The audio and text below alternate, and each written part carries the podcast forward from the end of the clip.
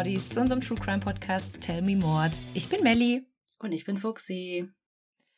Heute sind wir bei X im Alphabet. Leute, wir sind schon wieder fast am Ende.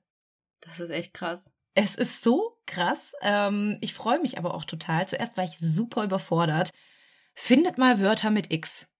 Jetzt mal im Ernst. Selbst wenn ihr im Duden nachschaut, es werden euch alle möglichen Buchstaben angezeigt, aber mit X ist wirklich sehr, sehr schwierig. Aber ich bin heute auf einen Fall gestoßen, der mich erstmal wegen der anderen Sache super interessiert hat und dann aber nochmal so einen Turn bekommen hat. Naja, ihr werdet gleich sehen, warum, aber es wird auch ein paar politische Züge hier in diesem Fall geben. Ja, du hattest vorhin schon irgendwas angedeutet, als wir kurz telefoniert hatten. Und dann habe ich noch ganz vorsichtig nachgefragt, ob du immer noch bei dem gleichen Thema bist. ja, bei mir weiß man ja immer nicht so genau, weil ich ja sehr gerne umschwenke dann doch äh, mitten in meinen Recherchen. Aber heute geht es um einen der ältesten Fälle, die wir bisher hier behandelt haben. Und tatsächlich sind wir auch endlich wieder in Deutschland unterwegs. Hier waren wir sehr, sehr lange nicht mehr. Und mhm. ich glaube, das letzte Mal bei V, oder? Bei dem Vampir. Stimmt. Ich glaube, dazwischen gab es keinen anderen deutschen Fall mehr. Ja. Du hast recht. Ja, und wie der Zufall will, befinden wir uns wieder mal im Rheinland, um genau zu sein, am Niederrhein, also wieder nicht sehr weit entfernt von uns. Wir begeben uns heute in die wunderschöne, idyllische Stadt Xanten. Also Xanten wird auch das Überthema sein da dieser Fall der bekannteste aus der kleinen Stadt ist und auch in der damaligen Zeit einer der bekanntesten Fälle Deutschlands oder im Preußischen Reich war. Finde es so krass, wenn eine Stadt dann irgendwie nur noch damit in Verbindung gebracht wird. Mhm. Ich muss bei Höxter auch immer an diesen Fall denken. Es gibt keinen ja. Höxter mehr für mich als Stadt, die, keine Ahnung, irgendein Wahrzeichen hat oder so. Das ist ganz komisch. Ja, bei mir ist es so, da ich ja sehr viel Kundenkontakt habe, ähm, habe ich ja auch Kunden überall in NRW. Unter anderem auch in Höxter. Und wenn ich dann manchmal Anrufe bekomme und dann steht unter der Nummer Höxter, dann kriege ich auch sofort so ein Kribbeln und denke mir, ich weiß, wer mich da anruft, aber ich muss da trotzdem immer dran denken. Hm. Ja, ja.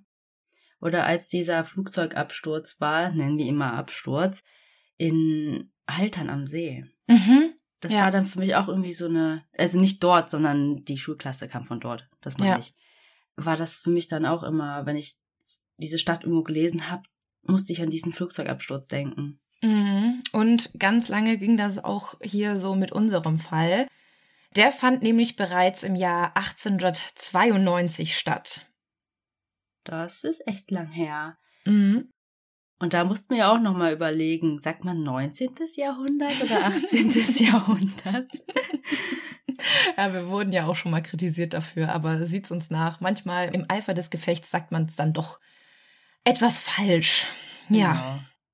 Aber ich sag euch mal, worum es überhaupt heute geht.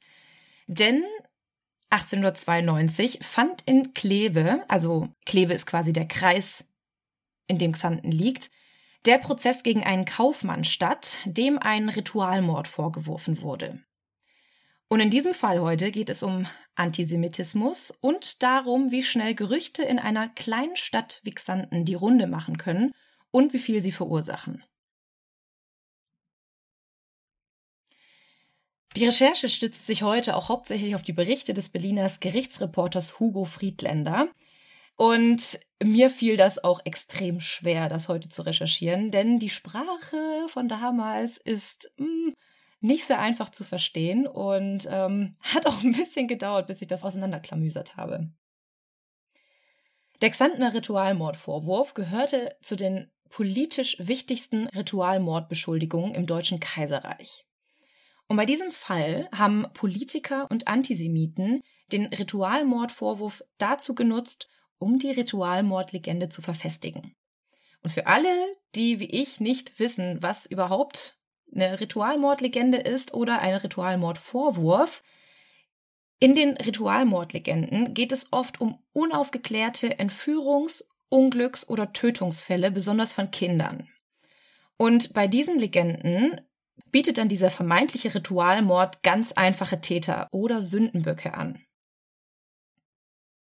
Also dienen diese Legenden zur Rufschädigung der vermeintlichen Täter oder einer ganzen Gruppe von Menschen.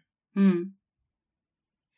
Und durch diese Rufschädigung soll dann die Verfolgung, Ermordung und Unterdrückung der verfolgten Minderheiten, in dem heutigen Fall der Juden, vorangetrieben werden. Aber Legenden hört sich ja dann auch schon ausgedacht an. Mhm. Dazu kommen wir später. Ähm, dieser Fall basiert natürlich auf einer wahren Begebenheit. Allerdings behaupteten ganz viele Zeugen, ich sag's in Anführungsstrichen, dass sie schon mal so etwas gehört haben und ganz genau wissen, dass Juden in diesem Fall so handeln wie in diesem Fall heute. Hm. Also weißt du, wie ich meine? Es wurden einfach Legenden aus diesem Fall hinzugedichtet. Okay.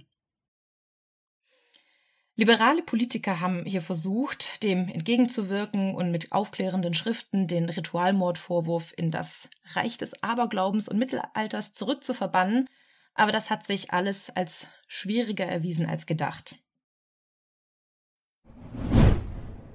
Liebe Mordis, wir haben heute einen ganz besonderen Werbepartner für euch, denn heute könnt ihr nicht nur mit unserem Code sparen, sondern ihr spart mit jeder einzelnen Bestellung automatisch.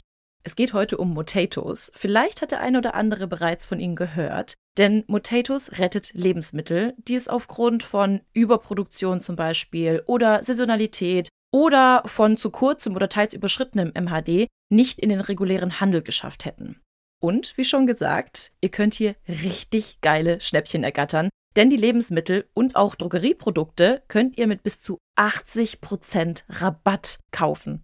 Und wir mussten natürlich auch zuschlagen und haben heute unsere Box zugeschickt bekommen, die wir gemeinsam mit euch auspacken wollen. Ich hole es mal ganz kurz. Oh. oh Mann, das ist ganz schön schwer. Ja, ich weiß auch, was wir uns bestellt haben, dass es so schwer ist. Wir haben uns hauptsächlich für Sachen entschieden, die wir ohnehin im Alltag gebrauchen können. Zum Beispiel hier, Melli, schau mal. Unser beider Lieblingsmilchersatz. Die Alpro Not Milk im Achterpack für gerade einmal 16,79 Euro mit 30% Rabatt. Der Normalpreis wäre 23,92 Euro. Wir haben damit also über 7 Euro gespart. Ich liebe diese Hafermilch einfach so sehr. Ich packe die in alles rein. In meinen Kaffee, in meinen Müsli. Also mega, mega geil. Aber, Moment, ich muss mal gucken, was wir hier noch haben. Eieiei. Oh, ich habe hier noch was ganz Leckeres. Da mussten wir sofort zuschlagen, als wir das gesehen haben. Nämlich haben wir uns Bio-Edamame Fettuccine bestellt, die regulär 4 Euro pro Packung kosten würden. Also finde ich persönlich ziemlich teuer und mache immer einen großen Bogen darum, weil ich die einfach so gerne mag, aber es nicht einsehe, so viel Geld auszugeben. Aber bei Motatos gab es ganze 68% Rabatt. Also wie krass bitte. Und wir haben gerade mal 1,29 Euro bezahlt. Ja, total. Meistens hat mich hier wirklich der Preis vor einem Kauf abgeschreckt. Ich schaue aber mal weiter, was wir noch so haben. Oha, hier mein Daily Allrounder, der Express Benz Vollkorn Naturreis, den ich fürs Mittagessen gerne schnell in die Mikrowelle packe. Den haben wir hier für 35% weniger ergattern können. Den liebe ich auch so sehr. Ich nehme mir den wirklich fast jede Woche mit auf die Arbeit ins Büro, wenn es einfach mal schnell gehen muss in der Mittagspause. Und guck mal, Fuxi, ich habe mich hier besonders drauf gefreut. Das sind Gemüsechips. Da kosten zwei Packungen gerade nur 2,38 Euro. Und ich würde sagen, der nächste Filmabend kann kommen. Und wahrscheinlich wird es mal wieder eine True Crime Doku. Sehr wahrscheinlich.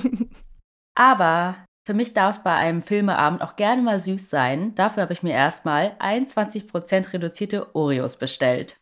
Du schwörst ja auf Oreos, denn die sind ja sogar vegan. Genau. Und ich muss gerade ein bisschen schmunzeln, denn ein Unboxing in einem Podcast ist wirklich ziemlich dumm. Aber Lebensmittel verschwenden ist noch viel dümmer, Leute.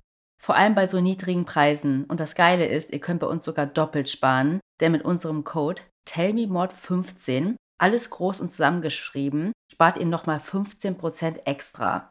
Dieser Code ist gültig bis zum 31.03.2024 und alle weiteren Infos und Links zur Website findet ihr wie immer in unseren Show Notes.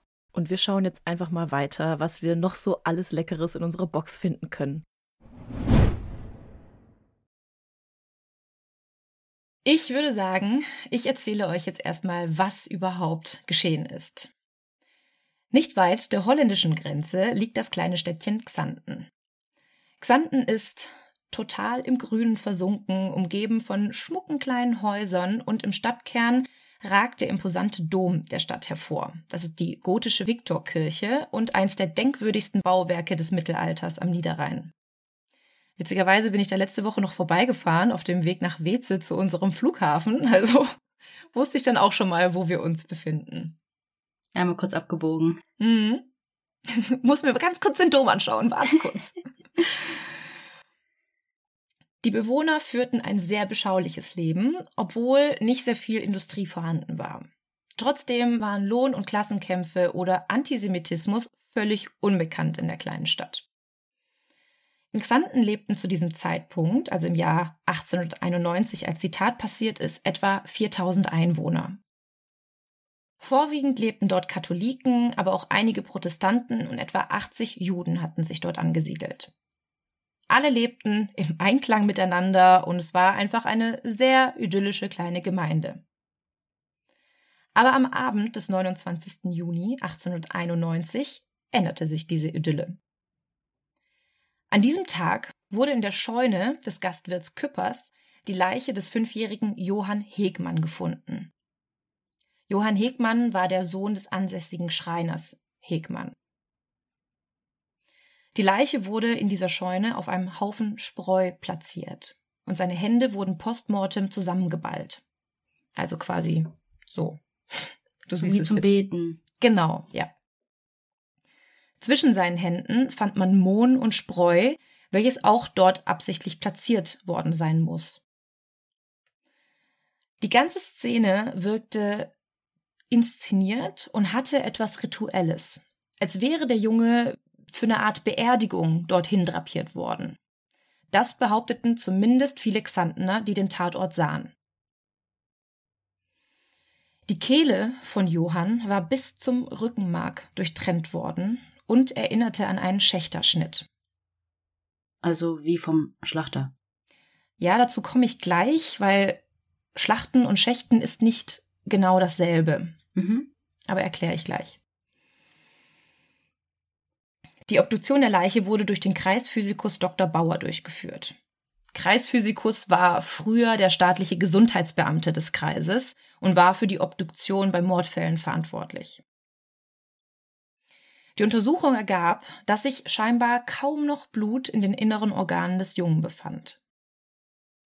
Und das führte natürlich dann auch sofort zu der Frage, ob der Fundort auch wirklich der Tatort war. Hm. Aber das konnte zuerst nicht ganz geklärt werden. Weil der Fundort hätte voller Blut sein müssen, ne? Mhm. Es wurde auch Blut am Fundort gefunden, aber laut Dr. Bauer nicht genügend, wie es normalerweise der Fall sein müsste, wenn dort auch der Mord geschehen wäre. Mhm. Außerdem wurde auch noch der Xantener Arzt Steiner dazu gerufen, der am Fundort die Leiche als erstes in Augenschein genommen hatte, also bevor Dr. Bauer dazu kam. Er vermutete auch, dass der Junge nicht in der Scheune umgebracht worden sein konnte. Weil die Menge des aufgefundenen Blutes wohl nur aus einer Nachblutung der Wunde resultieren würde. Also muss der Leichnam an einem anderen Ort vorher ausgeblutet worden sein. Ich habe ja vorhin auch schon gesagt, dass viele Xantener den Tatort begutachteten. Das lag daran, dass die Tatortabsperrung damals noch nicht ganz so bekannt war. Und als die Leiche entdeckt worden ist, kam schon das halbe Dorf angerannt, um sich den Tatort anzuschauen. Hm, verunreinigt. Mhm. Aber nicht nur das, sondern die Nachricht über den Mord verbreitete sich auch sehr, sehr schnell im kleinen Xanten. Und die Mehrheit der Xantener sowie auch die Polizei gingen davon aus, dass der Fundort nicht der Tatort gewesen sein konnte. Also was für eine Expertise, wenn das ein paar Laien sagen können, wenn sie den Fundort gesehen haben. Und ich habe ja vorhin erzählt, dass Johann die Kehle durchgeschnitten wurde. Und dieser Schnitt, also dieser Schächterschnitt, schien für viele der Beweis zu sein, dass es nur ein geübter Metzger oder Schächter gewesen sein kann. Denn dieser Kehlenschnitt erinnert an den typischen Schächterschnitt. Und ich musste mich auch erstmal durchgoogeln, was denn der Unterschied zwischen Schächten und Schlachten ist. Und das ist eigentlich ganz einfach, denn das Schächten ist das rituelle Schlachten von Schlachttieren. Also das, was man zum Beispiel im Islam oder im Judentum macht, damit das Fleisch koscher ist oder halal. Hm. Also muss das Tier vorher ausgeblutet worden sein, weil es in den Religionen verboten ist, Blut zu essen. Und dabei wird dann mit einem großen Messer ein Schnitt quer durch die Halsunterseite gemacht und dadurch soll gewährleistet werden, dass alle Blutgefäße sowie Luft, Speiseröhre, also alles, was sich dort befindet, sauber durchtrennt werden und dadurch das Tier ausbluten kann. Und schon wieder hat Melly keine Triggerwarnung ausgesprochen und ich muss meine Oliven wegtun. Sorry. Aber nicht nur die Gerüchte über den Schnitt und über den Tathergang machten schnell die Runde. Auch die Tatsache, dass alles so professionell wirkte, führte dazu, dass viele Xantner Bürger der Meinung waren, dass es sich um einen von Juden verübten Ritualmord handeln könnte. Denn es ging gleichzeitig das Gerücht um, dass Juden für ihren Osterkuchen, Matzes, Christenblut benötigen würden. Das war aber auch ein Gerücht. Ja, ja, das war ein Gerücht, das hat sich aber in der ganzen Stadt verbreitet und Alexandner waren der Meinung, dass es so wäre. Und vor allem ist der Junge trotzdem kein Tier. Nee, ist kein Tier, aber halt ein Christ. Und wenn das Gerücht den Umlauf macht, dass die Juden für den Osterkuchen Christenblut benötigen, könnte die Tatsache naheliegen, dass der Junge irgendwo ausgeblutet worden ist, das Blut aufgefangen wurde und dann halt in dem Osterkuchen weiterverarbeitet wurde. Ach, eklig. Mhm. Einer, der am lautesten Gerüchte verbreitete, war der Kaufmann und ehemalige Metzgermeister Junkermann. Und er behauptete felsenfest, dass es sich hier um einen Ritualmord handelt.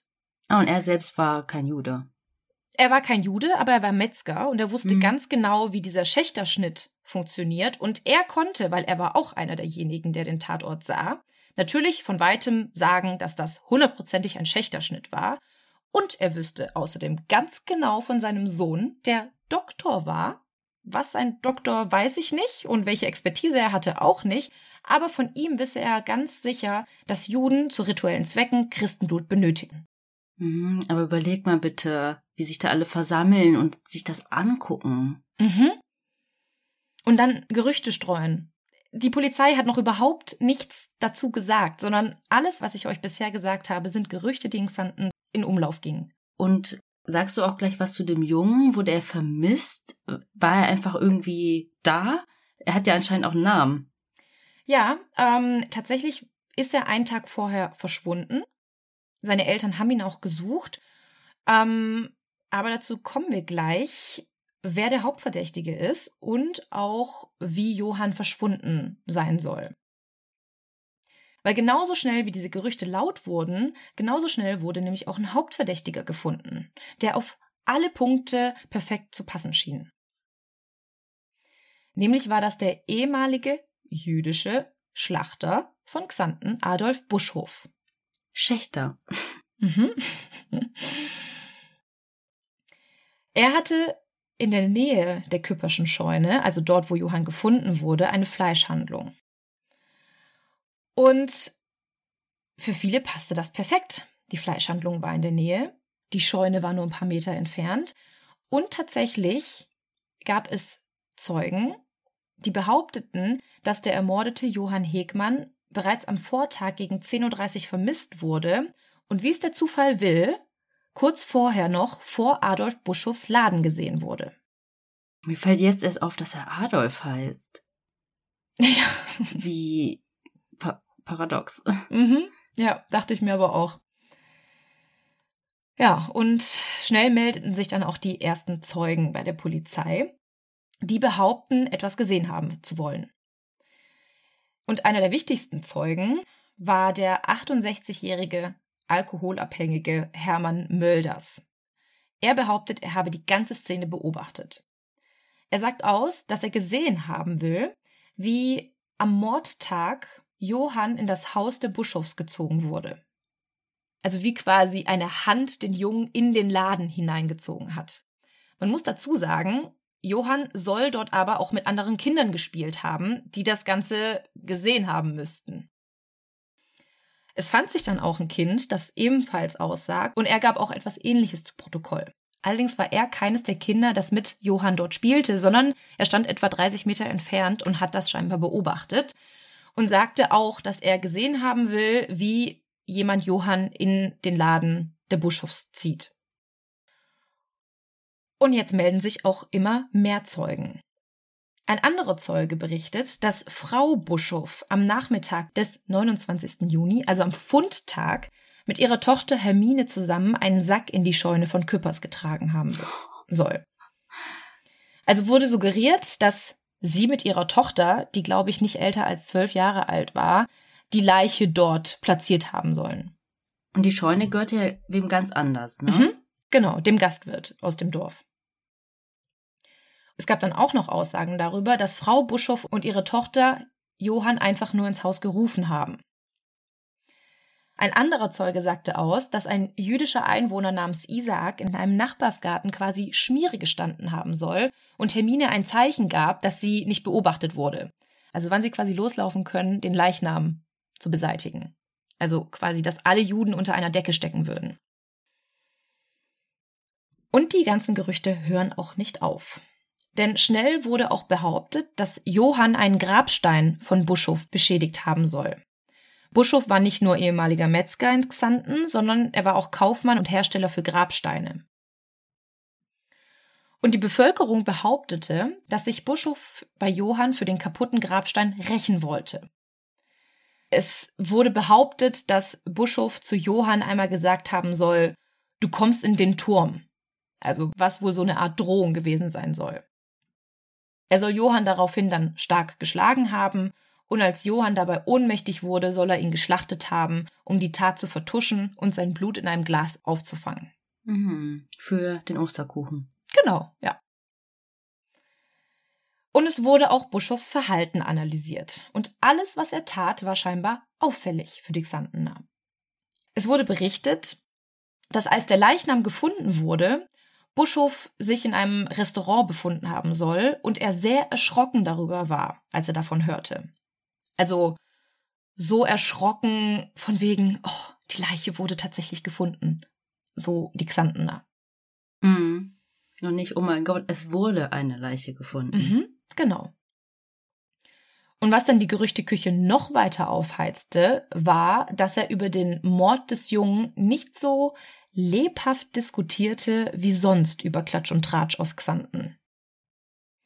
Weil scheinbar würde er sich immer an Gerüchten und neuen Ereignissen beteiligen, aber nicht bei diesem Fall. Eine andere Xantnerin behauptete auch, dass sie Buschhof beobachtet hatte, als er das Restaurant verlassen hat. Und Buschhofs 13-jähriger Sohn Siegmund soll Buschhof da etwas ins Ohr geflüstert haben, worauf Buschhof sehr entsetzt reagiert haben soll. Also, keine Ahnung, was er ihm ins Ohr geflüstert haben soll, das weiß niemand, aber es ist eigentlich sehr unwahrscheinlich, dass Buschhoff irgendjemand was ins Ohr flüstert, denn der war fast taub. Also er konnte sehr schlecht hören und ins Ohr flüstern ging bei ihm nicht, weil er einfach nichts verstanden hat. Trotzdem blieb die Sexantnerin bei ihrer Aussage und sagte sogar später bei der Hauptverhandlung aus.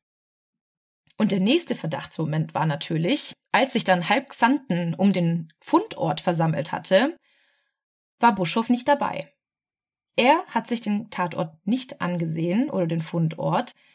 Und die Weigerung oder das Nichterscheinen wurde von der Bevölkerung natürlich auch als Schuldeingeständnis angesehen.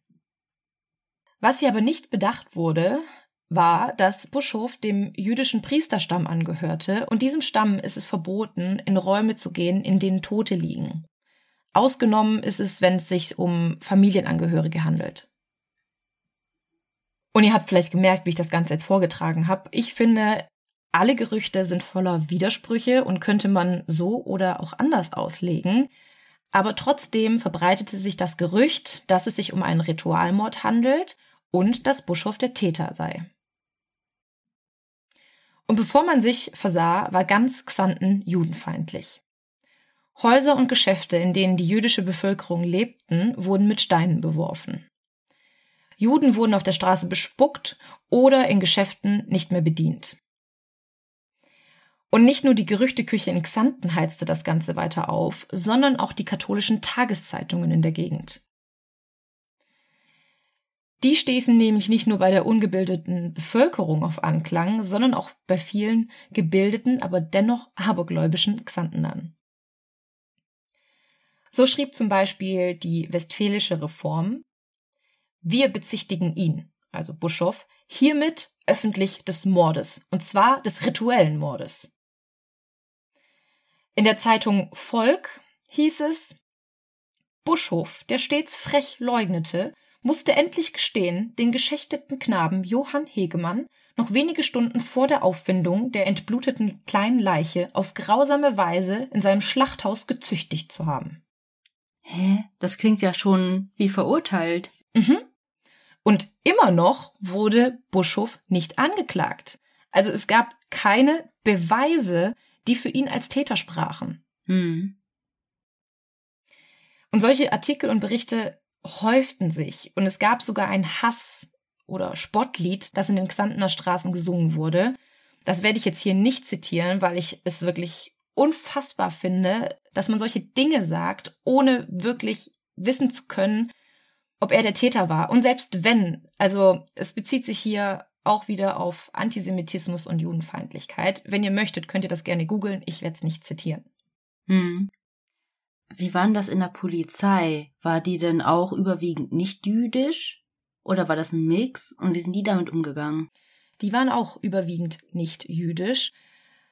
Und das hatte dann auch zum Schluss zur Folge, dass die sich auch haben von den Gerüchten einlullen lassen. Aber dazu werde ich gleich näher eingehen, denn es wurde auch extra jemand nach Xanten einberufen, um das Ganze zu ermitteln. Adolf Buschhoff selber wollte die Ausschreitungen unbedingt eindämmen und hat sogar darum gebeten, verhaftet zu werden, um seine Unschuld zu beweisen. Und auch die Bevölkerung forderte die Staatsanwaltschaft auf, Buschhoff zu inhaftieren. Aber die haben zu dem Zeitpunkt noch abgelehnt mit der Begründung, dass es keinen dringenden Tatverdacht gab. Während sich die polizeiliche Beweisaufnahme aufgrund dieser zahlreichen Zeugenaussagen als immer schwieriger gestaltete, kam es in Xanten zu immer mehr Ausschreitungen gegen die gesamte jüdische Bevölkerung. Und weil die jüdische Gemeinde so verzweifelt war, baten sie sogar den preußischen Staat darum, einen erfahrenen Ermittler zur Aufklärung des Falls nach Xanten zu senden, weil die Polizei in Xanten war auch völlig überfordert damit. Und tatsächlich wurde dem auch stattgegeben, aber nur unter der Bedingung, dass die jüdische Gemeinde den Ermittler selbst finanziert. Da die sich aber nicht anders zu helfen wussten, sagten sie zu und der erfahrene Berliner Kriminalkommissar Wolf wurde nach Xanten geschickt. Ja, die jüdische Gemeinde hatte zwar sehr große Hoffnungen in Wolf, dass der nun endlich Licht ins Dunkel bringt und mal diese ganzen Indizien und Gerüchte außer Acht lässt und sich auf die Beweise fokussiert. Aber tatsächlich war für Wolf sehr schnell klar, dass Buschow schuldig ist. Seinen Ermittlungen zufolge gab es eindeutige Zeugenaussagen und aus diesem Grund sei er zu verhaften. Hauptbelastungszeuge war ja Mölders, den ich ja vorhin erwähnt habe, der Alkoholabhängige, der ja behauptete, gesehen zu haben, wie Johann ins Haus gezogen wurde. In den Laden. Genau, also ins Haus Schrägstrich Laden. Die hatten unten den Laden und oben haben die gewohnt. Hm, okay. Und so kam es dann auch tatsächlich. Adolf Buschhoff wurde am 14. Oktober 1891 festgenommen. Aber nicht nur er, sondern auch seine Frau und seine Tochter, weil die ja scheinbar laut den Zeugenaussagen als Mittäter galten. Also auch bei der Vertuschung mit dem Sack. Mhm, ja. Und da sie ja Juden waren und das ein Ritualmord war, war wahrscheinlich sowieso die ganze Familie beteiligt. Die hätten ja die ganze Gemeinde verhaften können. Mhm. Naja, die Ausschreitungen gegen die Juden gingen ja wirklich so weit, dass sie behaupteten, mhm. die Juden wären schuld an dem Ganzen. Ja, wenigstens die Xantner waren jetzt zufrieden, weil endlich wurde ihrer Meinung nach der Täter des kleinen Johann festgenommen. Aber nach zwei Monaten Untersuchungshaft wurde die gesamte Familie am 23. Dezember 91 vom zuständigen Untersuchungsrichter Landgerichtsrat Brixus wieder freigelassen. Denn er sah tatsächlich den Mangel an Beweisen. Nachdem er nämlich die Zeugenaussagen geprüft hatte, kam er zu dem Ergebnis, dass keine irgendeine Art von Berechtigung hatte. Die Buschhoffs waren sehr erleichtert. Endlich würden sie in ihr altes Leben zurückkehren können aber die Xantner ließen das nicht zu. Die Familie wurde sofort wieder angefeindet, sodass die Bischofs sich entschieden haben, nach ihrer Freilassung erstmal bei Verwandten in Köln zu bleiben. Aber nur kurze Zeit später gab es einen neuen Twist in der ganzen Sache, denn Anfang nächsten Jahres behauptete der Kreisphysikus Dr. Bauer, also der die Obduktion durchgeführt hatte, in einem neuen Gutachten, dass scheinbar ein Messer aus dem Bestand von Adolf Buschhoff die Tatwaffe gewesen sein soll. Und das Messer fehlte dann im Bestand, oder? Nein, nein, das Messer gab es. Das hat Adolf Buschhoff freiwillig abgegeben hm. an die Polizei. Und laut dieses Gutachtens von Dr. Bauer war dieses Messer, was er abgegeben hatte, auch die Tatwaffe. Und das soll jetzt der endgültige Beweis gewesen sein. Der hat noch gefehlt. Kurze Zeit später kam auch noch raus, dass der Verteidiger der Buschhoffs der Schwiegersohn des Richters Brixus war, der die Buschhofs ja aus Mangel an Beweisen freigelassen hatte. Also war jetzt für die Xantner klar, das war ein abgekartetes Spiel, das ist Vetternwirtschaft und Brixus war einfach nur befangen und hat eventuell deshalb zugunsten Buschhofs entschieden. Um dann nicht weiter die Befangenheit diskutieren zu müssen, wurde der Landgerichtsrat Brixus durch seinen Stellvertreter Birk abgelöst. Statt dass der Verteidiger einfach wechselt. Mhm, ja. Dieser ließ dann im Februar 1892 Buschhof erneut festnehmen, aber diesmal allein.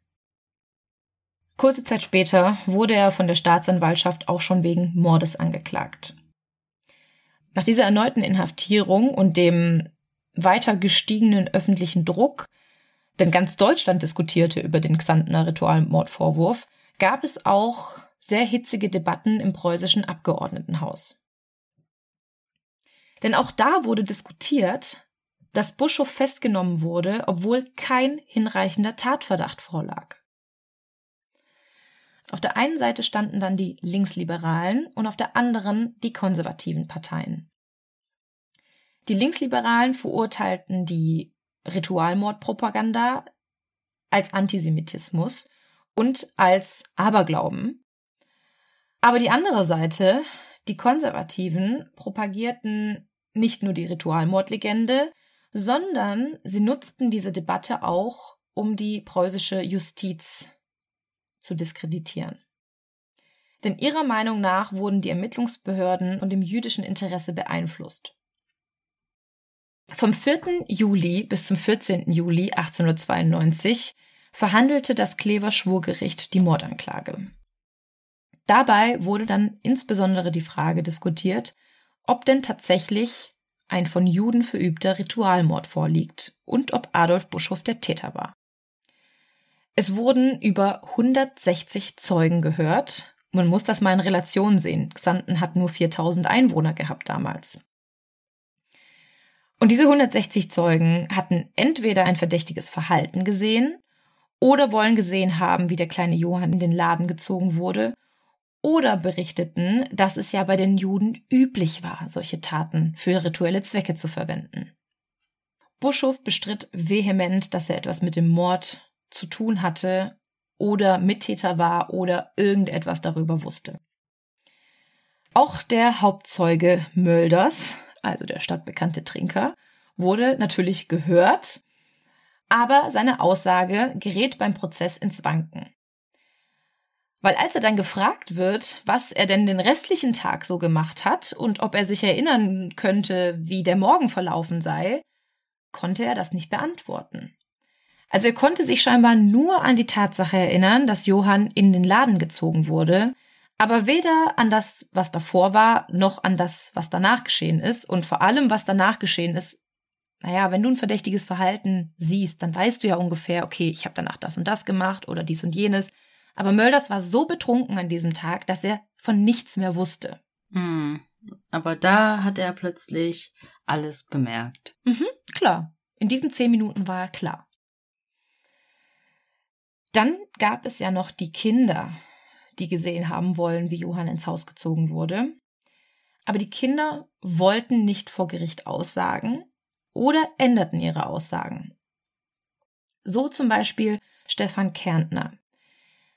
Erstmal hat er erst eine Woche nach dem Mord seinen Eltern erzählt, dass er etwas Verdächtiges gesehen hatte und dass er sich sicher sei, dass Johann ins Haus der Buschhoffs gezogen wurde.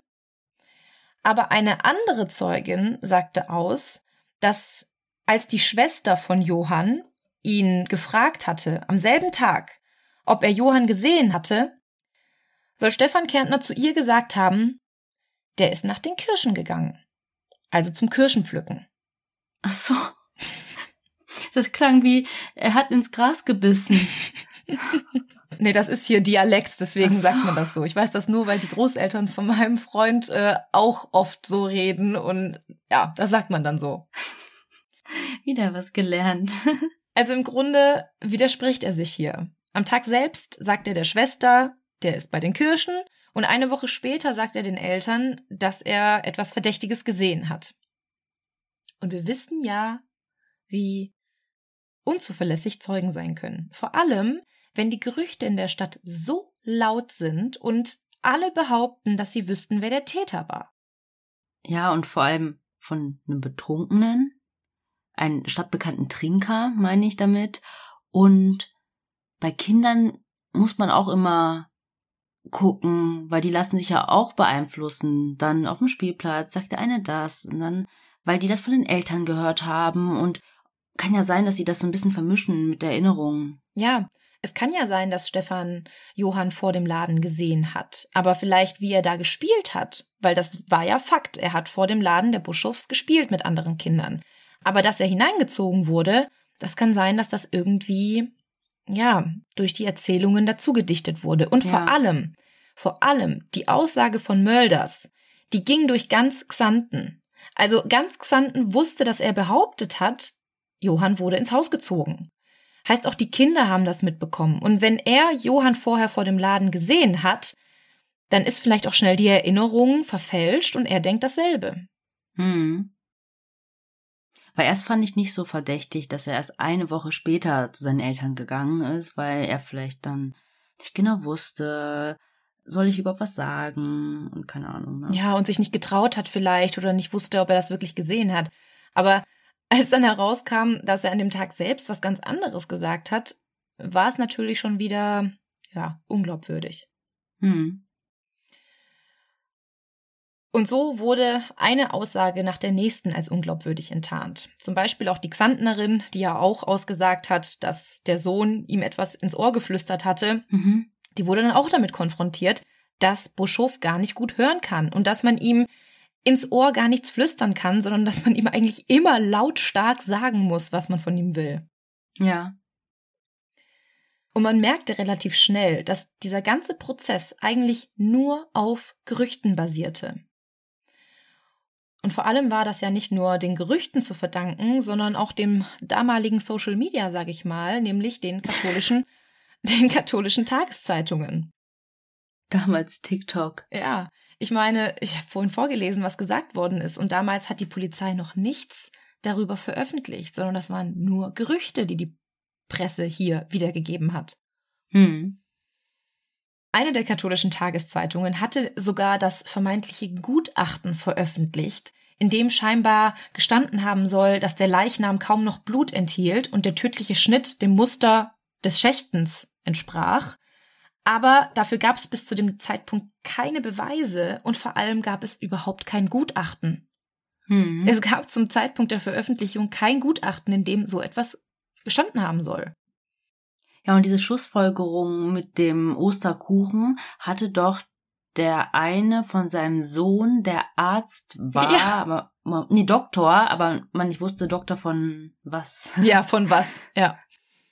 Genau, also daher kam dieses Gerücht. Genau aus dem Grund wurde von der Verteidigung auch ein Sachverständiger dazu gerufen. Professor Dr. Nöldecke, der in Straßburg Professor für semitische Sprachen war.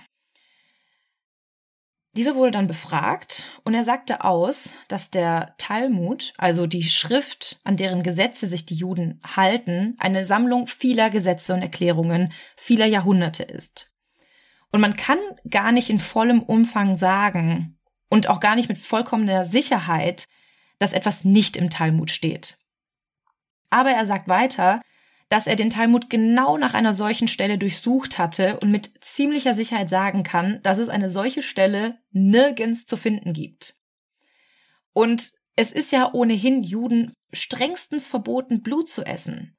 Also selbst wenn eine solche Stelle dort vorkommen würde, sind alle Gutachter am Ende zum Schluss gekommen, dass es sich nicht um einen Ritualmord handelt und dass es eigentlich auszuschließen ist, dass, dass es ein von Juden verübter Ritualmord war. Und jetzt zum nächsten Beweis. Ich habe ja vorhin noch das Messer erwähnt, das ja dann bei der zweiten Festnahme als ausschlaggebender Beweis gesehen wurde, dass Buschhoff der Täter war. Buschhoff hatte selbst all seine Messer, weil er früher Metzger war, freiwillig an den Kommissar abgegeben. Und der Kreisphysikus Dr. Bauer behauptete ja, dass das die Tatwaffe gewesen sein muss. So, vor Gericht wird jetzt natürlich auch Dr. Bauer vernommen aber vor Gericht schildert er seine Einschätzung ganz anders. Er sagt aus, dass er nur sagen könnte, dass das Schächtermesser Nummer 13, was dem Messer entspricht, für den Mord in Frage kommen könnte. Aber es hätte auch eine andere Waffe gewesen sein können. Ich meine, damals, wir wissen, es gab keine DNA-Analysen, man konnte noch nicht ähm, mit Schwarzlicht Blut nachweisen, sondern es konnte halt nur ungefähr erkannt werden, ob die Wunde auch der Messerklinge entspricht. Hm. Ja. Ja.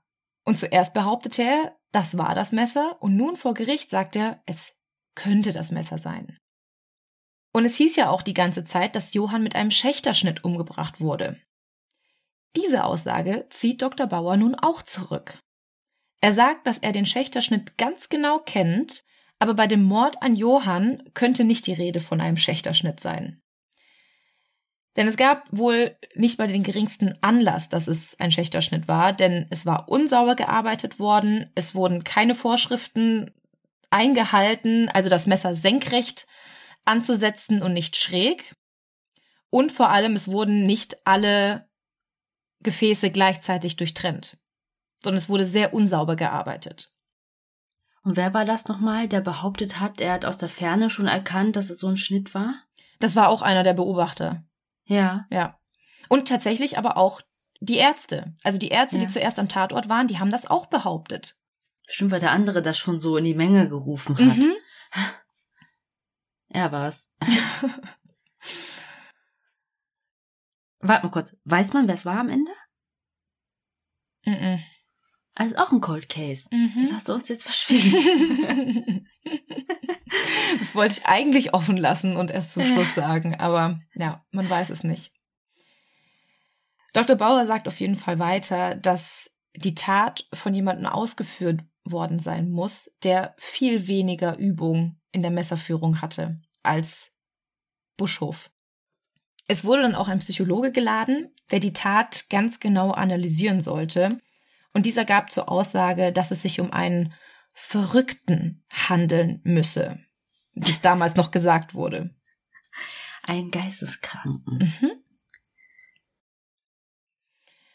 Und jetzt noch eine Sache, weil es ja hieß, der Fundort war nicht der Tatort, da dort zu wenig Blut gefunden wurde. Also deshalb war ja die Annahme, Schächterschnitt, zu wenig Blut, irgendwo anders ausgeblutet. Ja. Jetzt sagt nämlich Dr. Bauer, dass es sich wahrscheinlich bei dem Fundort auch um den Tatort handelt. Denn der Arzt kam jetzt zu der Erkenntnis, was ein Arzt eigentlich wissen müsste, aber egal, dass zwar wenig Blut gefunden wurde, aber doch so viel Blut gefunden wurde, wie ein fünfjähriger Junge nun mal nur hatte. Hm. Du kannst natürlich keine sechs Liter Blut finden, weil es kein erwachsener Körper war, sondern ein Kind.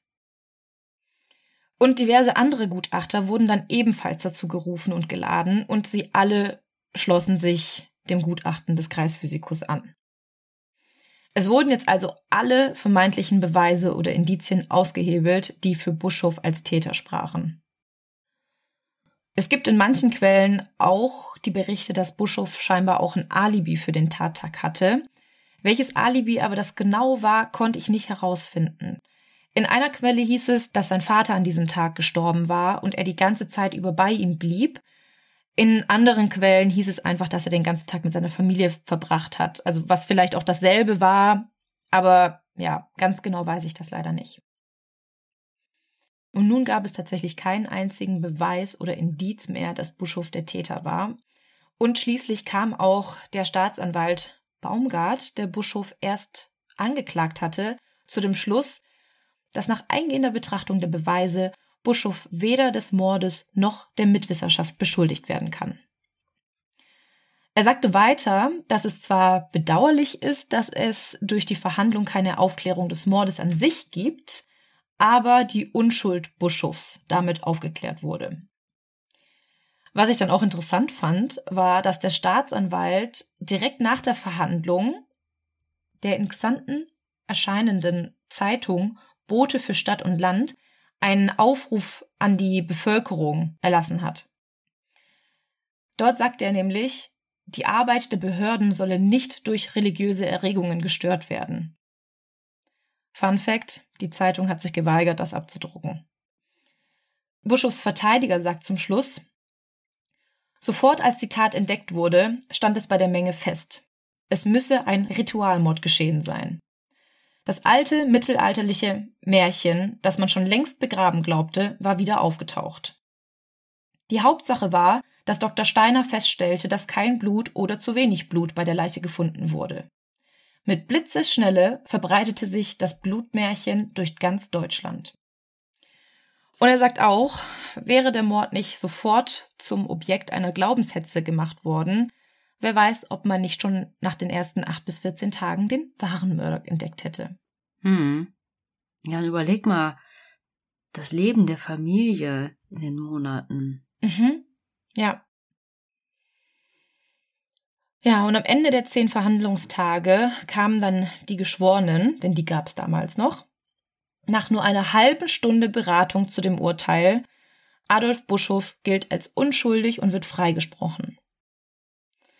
Das Publikum war dann plötzlich ja total aufgeregt und rief Bravo und applaudierte. Also, nachdem sie halt vorher alle glaubten, dass er schuldig war, waren sie jetzt irgendwie alle froh, dass er doch unschuldig war. Und Buschhoff war auch so erleichtert, dass er gar nichts mehr sagen konnte und nur noch weinte. Und wie du gerade auch schon gesagt hast, das Leben der Familie war komplett zerstört in den Monaten während des Prozesses, in den Monaten davor. Und selbstverständlich konnten sie danach auch nicht mehr nach Xanten zurückkehren. Hätte ich auch gar nicht mehr gewollt. Wurden eigentlich die Zeugen wegen falscher Aussage irgendwie bezichtigt oder so? Nein, m -m, gar nicht. Weil die Zeugen ja der Meinung waren, es wäre wahr gewesen. Die mhm. haben keine absichtliche Falschaussage gemacht, sondern ja. es waren halt ihre eigenen Annahmen. Hm, ja, dass sie es wirklich geglaubt haben und mhm. sich vertan haben. Okay, sie haben quasi nicht gelogen. Ja, ja. Ihrer Meinung nach haben sie das alles ja wirklich so gesehen. Hm. Ja, Buschhoff verkauft im Anschluss sein zerstörtes Besitztum, was er noch hatte, lebte noch einige Jahre in Ehrenfeld bei Köln und durch diese ganze Situation hatte er aber auch ähm, gesundheitlich Schwierigkeiten und auch psychisch. Er zog dann irgendwann mit seiner Familie nach Neuss, wo er 1912 verstarb. Ja, und wie vorhin schon gesagt, der oder die tatsächlichen Mörder konnten nie ermittelt werden. Ja, und jetzt vielleicht mal ganz kurz zur Einordnung. Weshalb war Xanten und später auch ganz Deutschland in diesen Jahren so judenfeindlich? Juden wurden ja bereits seit Jahrhunderten als Sündenböcke für diverse Dinge gesehen. Und wieder angeheizt wurde diese ganze Sache, als es den Börsenkrach 1873 gab, also nur 20 Jahre vorher, vor dem Mord. Hier wurden nämlich auch die Juden dafür verantwortlich gemacht. Der Berliner Journalist Otto Glagau sah bei angeblich unlauteren Geschäftspraktiken und wilden Börsenspekulationen von Juden die Ursache der Krise. Und auch der Journalist Wilhelm Mahr kritisierte in einem Pamphlet Der Sieg des Judentums über das Germanentum den wirtschaftlichen und politischen Einfluss der Juden und zur Judenfrage erschienen zwischen 1873 und 1950 mehr als 500 Schriften. In Berlin entbrannte ein heftiger Antisemitismusstreit und über 250.000 Bürger unterzeichneten 1880 bis 81 die Antisemitenpetition gegen die rechtlichen und soziale Gleichstellung der Juden. Gegen oder für? Gegen. Gegen die soziale Gleichstellung. Hm, okay. Und seit Anfang der 1890er Jahre betonten die Antisemiten den Rassengedanken immer stärker. Oh, ich hasse dieses Wort. Mhm. Einen Höhepunkt erreichten die antisemitischen Parteien 1893, als sie bei den Wahlen 2,9 Prozent der Stimmen 16 Mandate erreichten. Also genau in dem Zeitraum, in dem sich auch unser heutiger Fall abspielte. Und wir wissen alle genau, worin diese Denkweise schließlich endet. Denn nur hm. ein paar Jahrzehnte später, ja, kämpfen wir den Zweiten Weltkrieg. Ich muss sagen, ich wusste über diesen Fall 0,0. Ich habe ja in unseren Nachrichten bei Instagram gesehen, dass er uns ganz oft vorgeschlagen wurde, einfach weil es zu X nicht so viel gibt und Zanten da nahe liegt und es auch nicht den einen oder anderen Xylophon-Mord gab. ich wusste auch gar nicht, dass er so alt ist, der Fall. Ich dachte irgendwie, das wäre auch irgendwas, was vor, weiß nicht, 50 Jahren passiert ist, mm. irgendwo hier im Rheinland, dass ähm, jemand entführt wurde oder umgebracht wurde. Also super interessanter Fall und ich muss auch sagen, Antisemitismus ist so ein Thema. Ich muss sagen, ich bin selbst davon nicht betroffen, aber es hat mich schon immer betroffen gemacht. Mhm. Ich weiß noch, wie wir im Geschichtsunterricht das Thema hatten und dann gab es ja auch diese furchtbaren Beschreibungen und Erzählungen aus den KZs und ich habe da auch schon wie als Jugendliche im Geschichtsunterricht einfach weinen müssen, als ich das mhm. gelesen habe. Ähm, deswegen bin ich froh, dass sich das heutzutage gebessert hat. Mhm. Ja, ich muss auch sagen, ich fand es auch extrem schwierig, wie ich auch selbst damit umgehen soll, darüber zu sprechen, weil natürlich sehe ich das Ganze nicht so und muss trotzdem schildern, was die Zeugen damals gesagt haben und wie aus der Luft gegriffen diese Behauptungen waren. Und das hat mich so wütend gemacht und so frustriert, weil ich mir dachte, die haben sich da was aus den Fingern gezogen und haben das zur Wahrheit mhm. gemacht. Es fand ein Prozess statt, der im Grunde nur auf Gerüchten beruhte. Und das, also, das fand ich so unfassbar. Und im Grunde endet das ganze Jahr oder endet nicht, weil wir kämpfen heute oder die jüdische Bevölkerung kämpft heute auch immer noch mit mhm. Vorurteilen. Also das ist nicht vorbei. Aber wir wissen, was während des Dritten Reichs passierte und im Grunde waren es genauso Gerüchte, die damals die Runde machten. Stereotypen. Ja, die behauptet wurden. Und die Bevölkerung hat mitgezogen, weil die Mehrheit mitgezogen hat. Und das hat mich halt so, also daran erinnert, es ist einfach nur ein paar Jahrzehnte später passiert und in kleinen Xanten war innerhalb von wenigen Wochen, die vorher alle normal miteinander gelebt haben, Juden, die Geschäfte hatten, ähm, die Freunde waren, die wurden angefeindet, die wurden nicht mehr bedient, die wurden, ja, deren Eigentum wurde zerstört. Also es ist eine Sache passiert und ein Kaufmann, Junkermann behauptet, das war ein Ritualmord und plötzlich glaubt jeder daran. Ja. Was ich auch ziemlich krass finde an dem Fall, deswegen habe ich zwischendurch so ein paar Mal nachgefragt, wer ist der kleine Junge, was weiß man, wurde er vermisst, wie lange war er weg, das ist total in den Hintergrund gerückt. Mhm, ja. Dieses Schicksal. Absolut. Es wurde auch nicht überlegt, wo war er danach. Es wurde nicht gefragt, wo habt ihr ihn noch gesehen, sondern man hat sich total darauf versteift, er hat vor diesem Laden gespielt und scheinbar wurde er da das letzte Mal gesehen. Aber dass er danach Kirschen pflücken gegangen sein muss, weil das einer gesagt hat, das wurde nicht überprüft oder mal nachgefragt, habt ihr ihn bei den Kirschen gesehen? Ja. Und deswegen finde ich es auch mega traurig. Also natürlich, dass es passiert ist, aber dann, wie das auch im Gedächtnis geblieben ist, mhm. auch für die mhm. Familie. Mhm. Ja. als ein Anlass, dass dann so eine Hetze betrieben wurde. Ja. Ja, also, wie gesagt, wir haben da jetzt über Antisemitismus viele Worte verloren. Ähm, es ist gut, dass in Deutschland, wie ich das empfinde, das nachgelassen hat, aber es ist immer noch wichtig, darüber zu sprechen und auch immer an solchen Gedenktagen ähm, darüber spricht, was da passiert ist mm. damals und falsch gelaufen ist. Ja. Schreibt uns auch gerne, was ihr über den Fall denkt. Wir haben jetzt auch gesehen, dass viele von euch jetzt auch nach den Fällen ganz oft das direkt in die Kommentare schreiben. Finden wir auch super. Da könnt ihr auch untereinander diskutieren und nicht nur mit uns. Schreibt uns auch gerne dann trotzdem bei Instagram, wenn ihr das möchtet, oder bei Facebook. Oder eine E-Mail an terrymodpodcast.gmail.com. Bewertet uns in all euren Podcast-Playern, gebt uns einen Daumen hoch oder klickt nur auf Folgen. Das würde uns schon helfen. Und wenn ihr uns ein kleines Trinkgeld dalassen möchtet, könnt ihr es bei Kofi tun. Das ist ein virtueller Coffeeshop und den verlinken wir euch wie immer in den Show Notes und bei Instagram seht ihr das auch in dem Linktree. Aber wir sind noch nicht am Ende, sondern sind jetzt bei unserer Rubrik der Morty Heldentaten. So heißt sie auch immer noch nicht, aber irgendwie wollte ich das mal einleiten. Uns hat eine Nachricht erreicht, die würde ich gerne so vorlesen, wie sie uns geschrieben wurde. Nämlich haben wir die von Foxy bekommen. Also fast eine Namensvetterin von mir. Sie schreibt, ich hätte auch eine kleine Geschichte aus meinem Leben. Sie ist vielleicht nicht so krass wie die von anderen, aber ich dachte mir, ich teile sie mal. Vor ein paar Jahren im Sommer habe ich mit ein paar anderen Menschen die Zelte für ein großes Zeltlager aufgebaut. Die eingeplante Zeit waren drei Tage, aber wir waren nach einem Tag fast fertig, also habe ich mich mit zwei anderen Personen an den Fluss, der neben dem Zeltplatz war, gesetzt und wir haben die Beine ins Wasser gestreckt.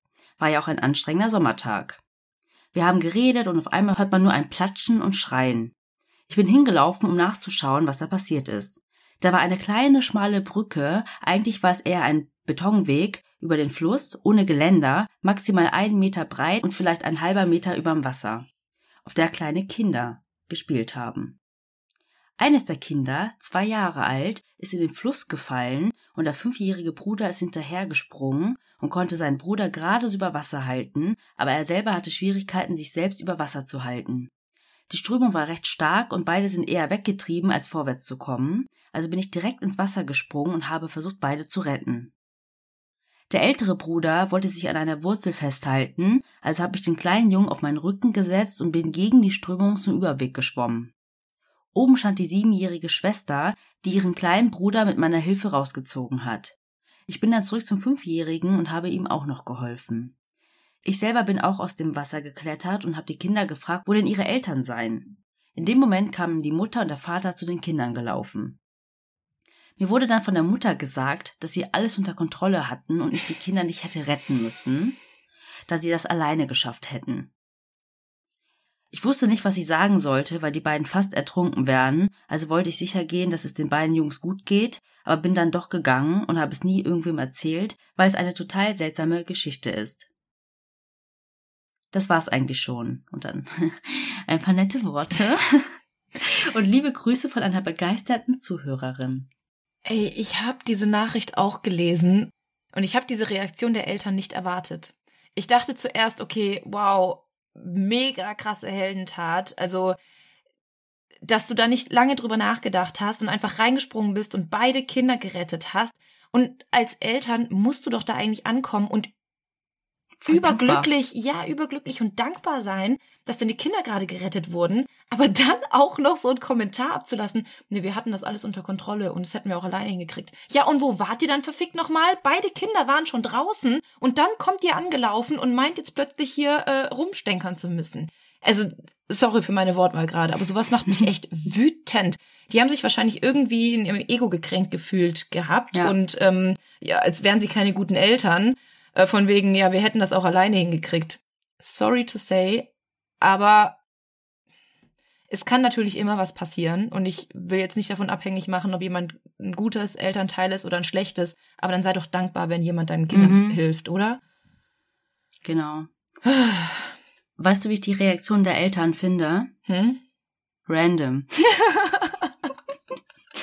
So werde ich meinen Erstgeborenen nennen. Komm, Theo ist dein Erstgeborener und der ist auch random. Er ist, Was? Die random. Was? Ein Jogger? Ich hasse dich. Ein Fahrradfahrer? Ich hasse dich auch. Ich glaube, er ist einfach CIA-Agent. Mhm. Deswegen verhält mhm. er sich so. Ja.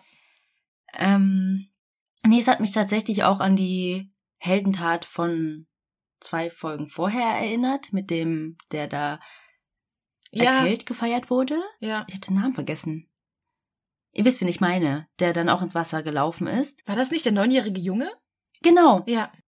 Und in dem einen Zeitungsartikel hieß es auch, dass die Eltern dann einfach die Kinder genommen haben und schnell weggegangen sind. Denen war das auch unangenehm. Denen war das peinlich, ja. Denen ja. war das einfach unangenehm. Aber dann steh doch drüber und sei doch einfach dankbar.